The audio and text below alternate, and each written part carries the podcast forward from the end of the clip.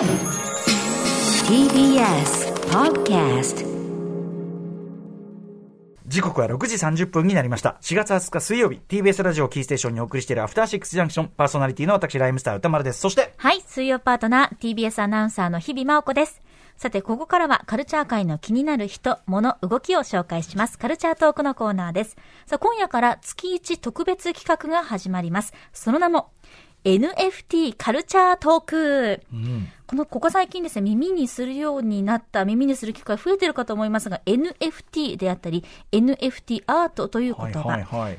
ただこのまだ比較的知られていないであろう新概念 NFT の世界について専門家と楽しく学んでいくコーナーです。結構ね、テレビ番組とかでもご紹介されてて、見るんだけど、まあ全然ちょっと僕も理解してないんで。紹介してる側なのに私もちょっと分かりきっておりません。いやいや、だからこそいいですね。いい機会かもしれない。えー初回となる今夜のゲストは、えー1948年創刊、国内外の現代美術の最前線を紹介し続け、美術ファンのみならずアーティストやキュレーターからも長年幅広い支持を得ている雑誌、えー美術手帳のウェブ版編集長、橋爪祐介さんです。橋爪さん、はじめましてよろしくお願いします。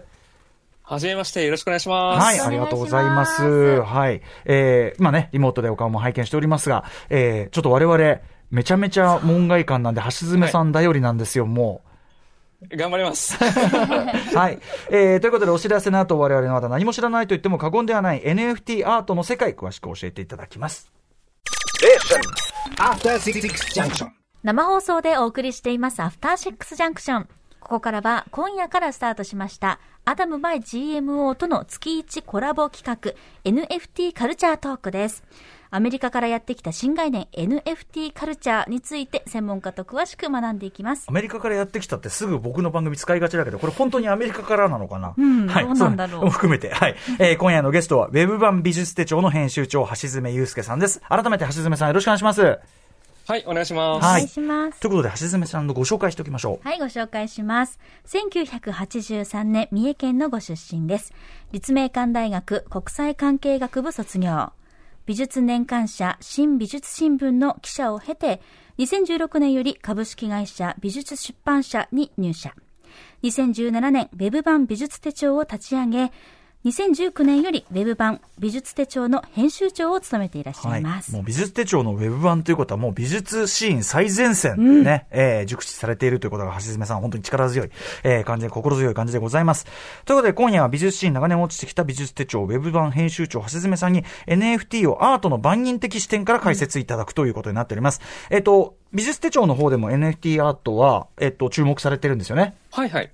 そうですね。あの、2021年の12月号で、あの、雑誌の方の美術手帳で NFT アートの特集号を出しまして、まあ、はいこれ今売り切れているんですけれええども。それだけやっぱ反響が。あと、うんそうなんですよ。なかなかそこまでね、まとめられた、あの、ね NFT アートの特集というのはなかったので、それまで。うんうん。そうなんですよ。で、我々、私がやってるウェブの方でも NFT アートは、まあ、去年の、だから2月頃からですかね、うんもうよく取り上げるようになって、今までで大体150本以上記事はもう載せてます。そうなんだ。はいそしてやっぱ出せばそれだけ反響があるというのは、我々同様、その、まあ、あの、なんか見聞きするし、興味はあるけど、うんどうしたらいいのかわかんないとかね、いろいろこう、ね、そういう方が、そういう段階の人が多いということかもしれませんよね。うんはい。ということで、ズバリ橋爪さんにお聞きますが、今なぜはい、その NFT に注目なんでしょうか、まずですね、これ、先ほど2021年って言ったんですけれども、うんまあ一般的に2021年が、まあ、いわゆる NFT 元年みたいなのが言われてるんですね。はいもうその NFT という言葉がわーって出てきたタイミング。確かに。で、それまではもうほとんど多分、あの、アートの業界の人は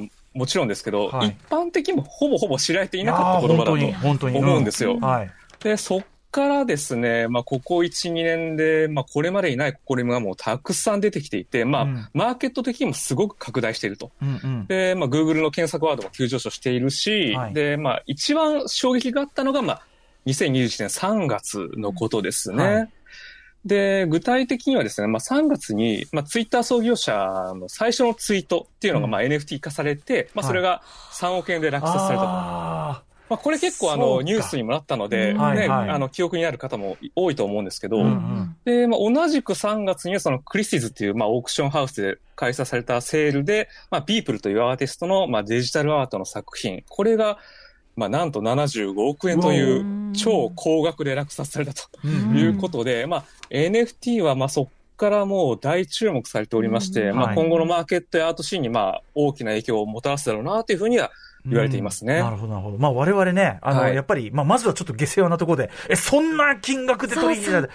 そこまで来てんの？みたいな、そこでまず興味持つっていうのはね。なんじゃそりゃ。ねやっとぱありますけど、え。でですね、まあこれまさに我々がそうなんですけど、とはいえ NFT って、まあなんだか難しそうというか、うん。ちょっとね、なんかちょ、ちょっとやっぱハードルを感じるんですけど、これどうしてうん。そういうふうに思われがちって思われますか、はじめさん？いや、それはですね、もう、アトロク的に言うと、まだまだ新しすぎる新概念なんですね、多分ね。うんうん。新概念の中でもさらに新みたいなことで、うんうんうんまだ、いわゆる日本のこれまでの既存のアーティストたちも、まだちょっとそこに踏み入れてない世界なんですよ。そうか、そうか。そうなんです。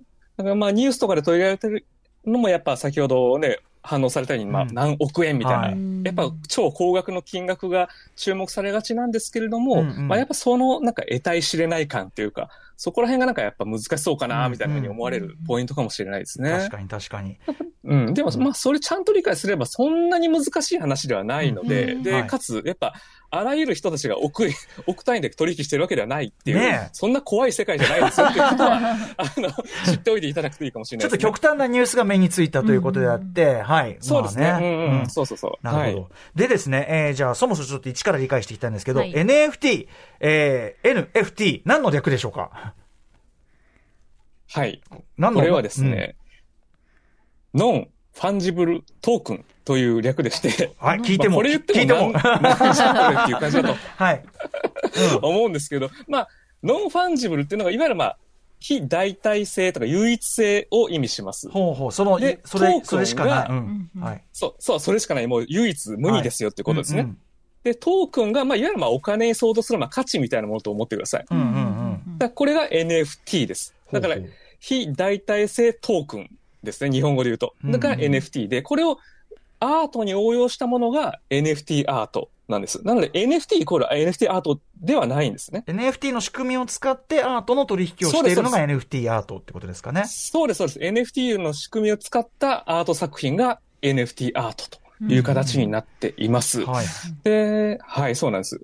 うんうんうん。で、NFT は基本的には、まあ、暗号通貨と言われるもので取引されていまして、で、まあ、暗号通貨というのは世界共通の通貨ですよね。うんはい。まあ、だからこそそのダイレクトかつ、まあ、スピーディーに売買が可能になっていると。うんうん、で、ただですね、この、暗号通貨なんですけれども、例えば、あの、アダム by GMO とかでは、そのイーサリアムっていう、いわゆる暗号通貨だけではなくて、日本円とかクレジットカード、あ、あとはまあ銀行振込とか、そういうのにも対応しているので、まあ、普通にこの円を使って、うんあのデジタルコンテンツ、NFT アートを買うこともできるとそうなんいう。形になっています。そうなんですよ。だから全てがその暗号通貨ありきの話ではないんですよね。ネットショッピング感覚で購入することもできるってことなんですね。おしおっしゃる通りおっしゃる通りです。はい、うんそうなんですよ。この、それでやっぱりその NFT、その唯一性のある、まあ、通貨というか、それ的なものを使ってやる取引のメリットっていうか、それは分かりやすく言うとどこですか、まずですね、そのデジタル作品のまあ所有権を得ることができるとうん。いうのがまあ大きいかなと思いデますね。ジタル作品ってやっりぱり確かうんに、デジタル上だとそ、まあ、どれがコピーでどれがオリジナルかって、そうそうそうそうそう。わかんない。ってことですよね。そうなんですよ。うんそう、そこがすごくやっぱりこの NFT アートの新しいところで、まあ、いわゆる1枚の、例えば JPEG の画像とかでも、まあ、同じものだったら、どれが本物でどれが偽物でコピペしたものかわかんないじゃないですか。それこそ、これが最初のツイッターのね、最初のツイートだよ、なんつってね。いそうわかんないですよね。はい。ううんん。そう。だからそれの裏側に NFT を使うことによって、まあ、これが本物っていうその証明書をつけられることができるんですよね。その証明書は、それをまあうんうん。はいうん。それをまあ、買うことができるとうんう。んそれがまあ、もう嬉しいわけですよね。その証明書は、その購入した権利のある人の、要するにところに、まあ、きその、なんていう権利が来て、で、その、なんていうかな、証明そのものはずっとデータとして、要するについて回るっていうか、それそのものについてそうです回るってそうですことですよね？そうです。そうなんです。だからその画像いくらコピペしても本物は本物のまま残るし、偽物は偽物になっちゃうしっていう。なんかそこが全然違うところ。所有者だけじゃなくてアーティストの方にとっても嬉しいですよね。そうなんですよ。今回のこの NFT とか一番大きいのは、そのアーティストエコノミーというか、クリエイターエコノミーというか、うんに寄与できることなんですよね。うんうんまあ、その、アーティストたちがギャラリーとかを通さなくても、まあ自分たちでその作品をこう作って、もうデジタルの場で売って、直接収入を得ることができる。うんうんいわゆるその、だからアーティストたちの経済圏がすごく潤うそうかとい。うことが結構大きい。はい。今まではね、でどんだけ売り買いされようがね、その元の人には関係なかったですもんね。はい。そうなんですよ。そこがこの前のデジタル作品にはなかなかなかったことなので、うんうんうんこれはもう確実に当たることなんですよね。うんうんはい。はい。で、もう一つが、そのアーティストがロイヤリティを設定することができるとほうほいうのが、まあ、大きいことなんですよ。う。うんうんなので、あの、いわゆる転売、二次販売された際にも、うんうんアーティストにお金が入ってくるんですよね。なるほど。うんうん。これも今までの仕組みにはなかったこと今です。までさ、だってこれ歴代、これ別にデジタルに限らずね、もう歴史的にさ、本人は全く報われないままあ。終わっちゃって絵だけが何億円ってなって、みたいなさ、誰が得してんだよ、これ、みたいなのっていっぱいあったわけですもんね。そうそうそう。そうなんですよ。だからオークションの世界でもね、結構何億円で売られたってなるけど、基本的にアーティストにその利益が入っていかないっていう仕組みがアートの世界だと結構多いので、まあ、そこが全然この NFT アートは違うという形になりますね。すごいなんかフェアな感じしていいですね、やっぱね。うん、そうなんですよ。うんうんあとやっぱりその、なんていうんですかね、これだけデジタル上でいろんな情報とか、もちろんそのアートもやり取りされるようになって、なんていうんですかね、やっぱとかくデジタルってこう、なんていうのかな、やっぱ価値が、どこに価値を見出すべきかみたいなのってなんか、うんうんうん。ともするとよくわかんなくなってくるけども、そこでやっぱり唯一性の保証みたいなところって、出てくるのって。そうそうそうそう。ん。おっしゃる通りですね。なので、デジタルってやっぱりこれまでだと画像持ってるだけでも、なんかあんまりこうしっくりこなかったかもしれないけど、そこにやっぱ、これは本物なんですよということで、まあ、所有権が出るので、まあ、その、所有欲も湧くというか、はいはい刺激されますよね、購入欲も。うん。で、当だ然まあった、らちょっと買ってみようかな、みたいな。うんだし、当然その取引上の価値みたいなものも出てくるし、そしてもちろん書いた人にも得はあるしということで、なんか非常にだから、そうそうそう。今までのその美術とかのなんかいろんな取引よりオープンな感じ、透明性がある感じしますね、やっぱね。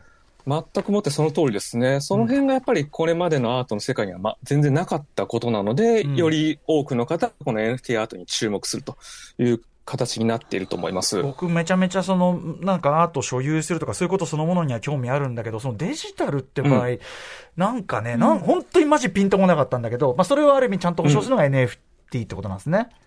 そうです、そうです。だから絵を買ったりとかは皆さんするわけじゃないですか。うんうんそれと同じようにデジタルアートも買ってみるということができるわけですね、これで。守ってくれるわけですね、うん NFT というシステムが。ちょっとだけ分かってきた気がします、うんなんとなくね、仕組みがね。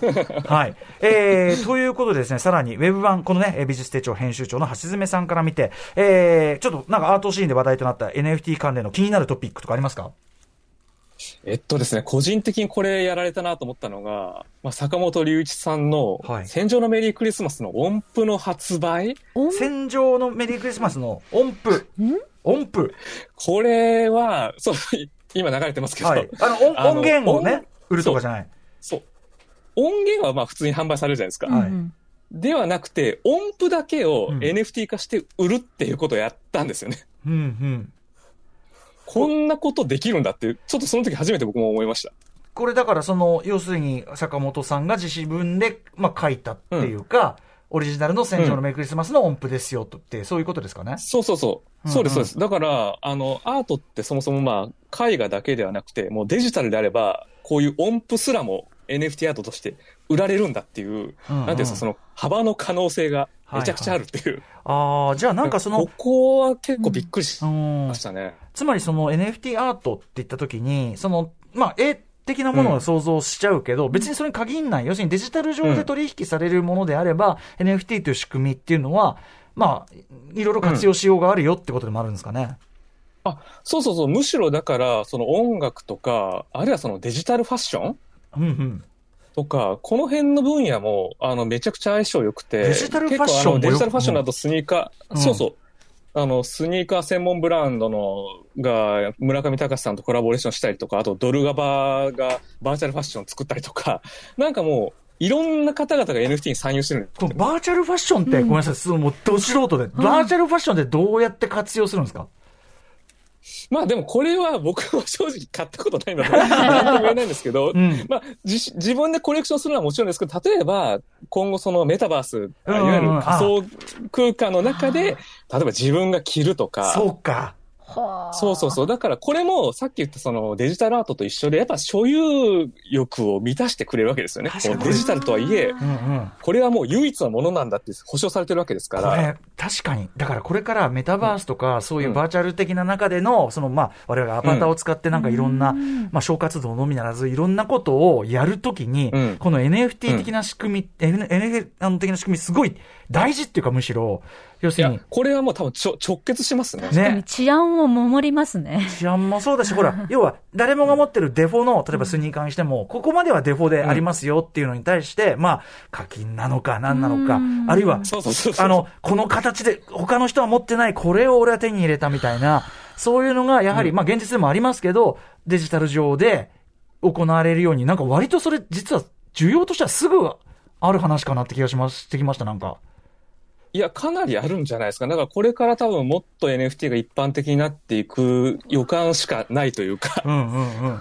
もうこと今年から来年かけてさらに広くなっていくんじゃないですかね。やしかもさ、ブランドとかにとっては、なんか例えば偽物を作られたりってね、現実の世界だってあるじゃないですか。そこに対してよりなんていうのかな、こっちの方が、まあ対策しやすいっていうか、さっき言ったように透明性は高いし、あうんね。そうそうそう。やっぱこれはね、デジタルのそのテクノロジーでやっぱ本物を保証できるので、うん。もう全然多分今、リアルに出回ってる偽物対策とは全く違う、うんうん。ちゃんとした対策が打てるので、透明性も高いですしね。なる。ほどね。もう完全にレディープレイヤー1の世界ですね。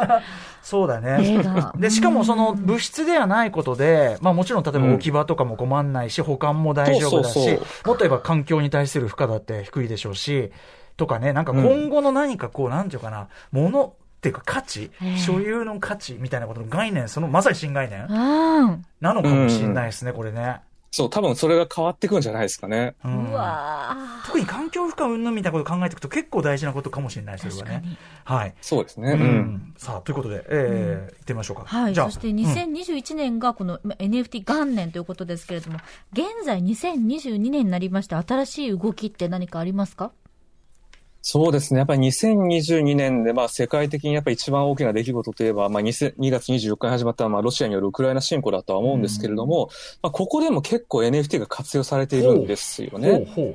はい。うん。で、例えば、そのロシアのウクライナ侵攻をブロックチェーン上に記録する NFT 博物館っていうのが実はオープンしまして、で、そこでも NFT の販売がされているんですけれども、まあ、この2月24日からのタイムラインに呼応するような NFT の作品が並んでいて、まあ、それを買うことができると。んつまり、この今回のロシアのウクライナ軍事侵攻の、えーうんリアルタイムの記録みたいなものを NFT 化して、ミュージアム化してるってことですか？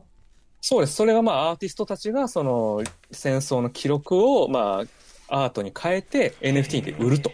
で、それを買うことによって、まあ、ウクライナをあ、支援には。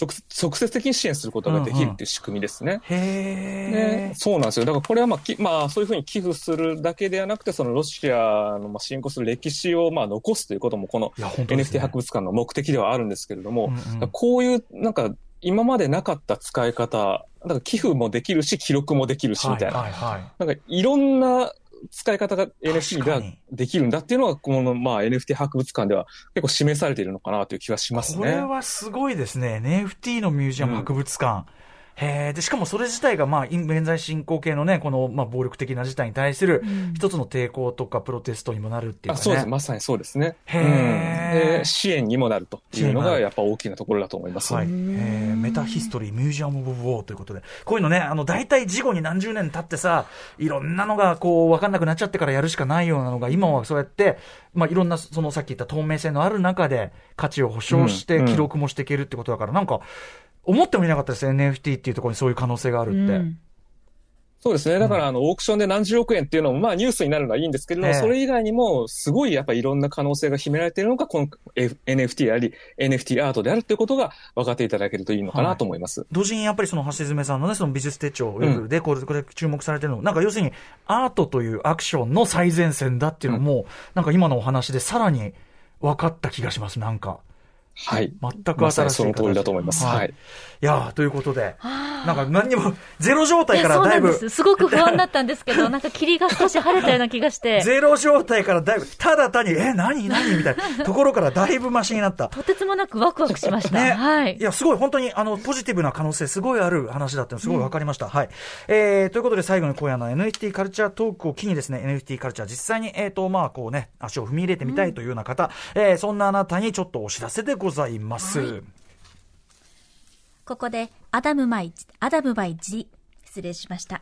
ここで、アダムバイ GMO からのお知らせです。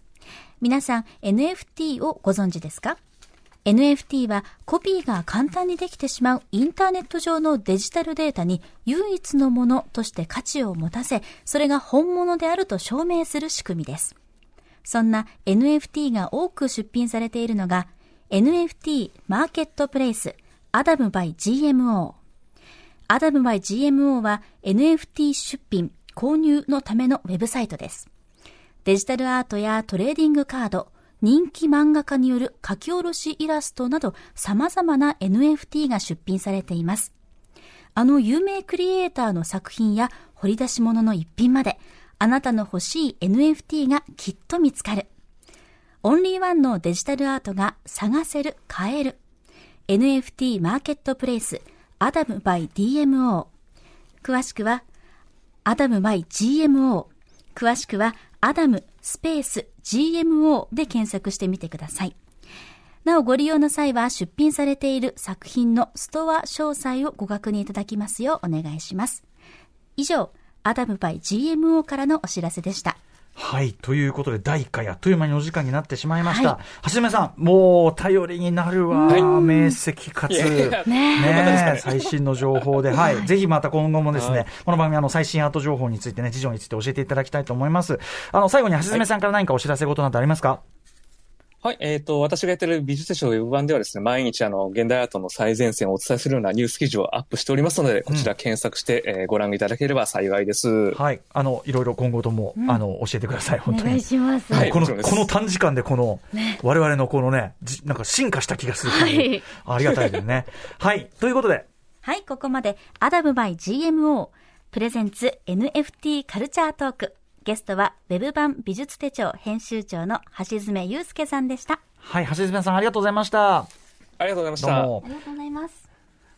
明日のこの時間、明日のこの時間は、えーラジオ DJ で翻訳家、そしてアトロクのイタリアカルチャー先生、野村正夫さんに4月29日から始まるイタリア映画祭2022の注目作品紹介いただきます。After Six Junction.